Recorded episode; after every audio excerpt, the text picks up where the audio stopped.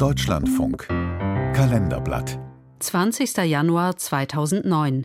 Vor 15 Jahren wurde Barack Obama als erster schwarzer US-Präsident vereidigt. Ein Beitrag von Klaus Remme.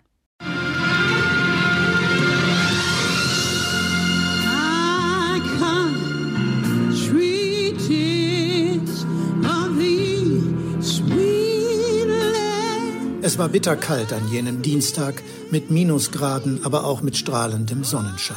Stunden bevor Aretha Franklin kurz vor der Vereidigung des 44. Präsidenten der Vereinigten Staaten um 12 Uhr mittags ans Mikrofon trat, waren Hunderttausende vor das Kapitol gezogen, um sich einen Platz zu sichern. Am Ende waren es weit über eine Million, die dabei sein wollten, als, da waren sich die meisten sicher, Geschichte geschrieben wurde. Vom Kapitol bis weit hinter das Washington Monument dominierten Freude, Optimismus und Begeisterung.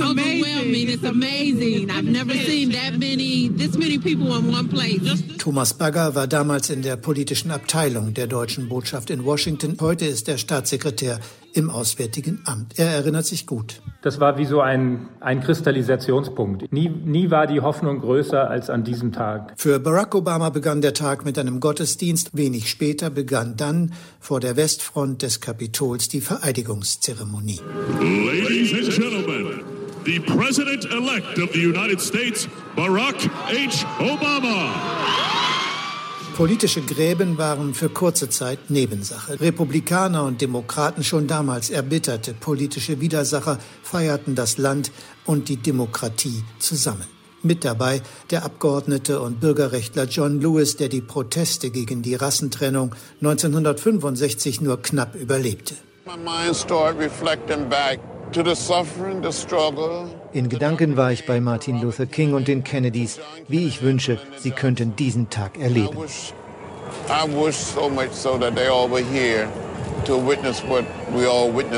Zusammen wurden sie alle Zeuge eines Amtseids, der es in sich hatte. Obama mit der Hand auf der Bibel und John Roberts, Vorsitzender des Supreme Court, fanden nicht zusammen. Pausen waren nicht abgesprochen. Roberts änderte die Wortstellung der Eidesformel, versprach sich, Obama stockte, Roberts half nach. I, Barack Hussein Obama, I, do solemnly swear. I, Barack Hussein Obama, do solemnly swear.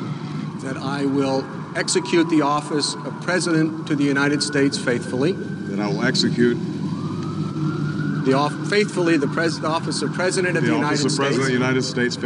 um verfassungsrechtliche Bedenken im Keim zu ersticken, wurde die Vereidigung am nächsten Tag in kleinem Rahmen wiederholt. Der Begeisterung tat das keinen Abbruch. Sie wurde nur größer, als Barack Obama gerade vereidigt in seiner Rede einen Neubeginn versprach. Wir sind hier, weil wir uns für Hoffnung und nicht Angst entschieden haben, für Geschlossenheit und gegen politisches Klein-Klein, das die Politik schon viel zu lange lähmt. On this day, we gather because we have chosen hope over fear. On this day, we come to proclaim an end to the petty grievances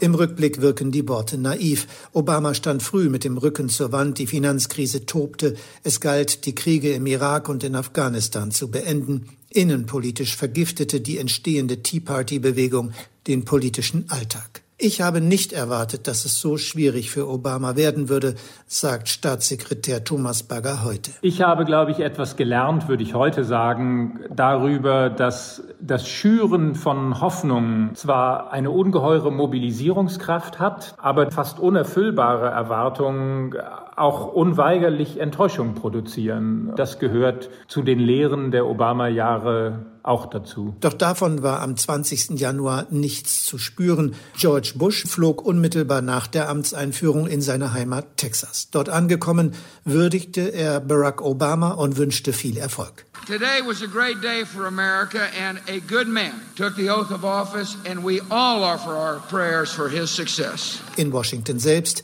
klang der Tag mit zehn Ballveranstaltungen aus. Zum ersten Tanz der Obamas sang Beyoncé den Glenn Miller Klassiker At Last. At last.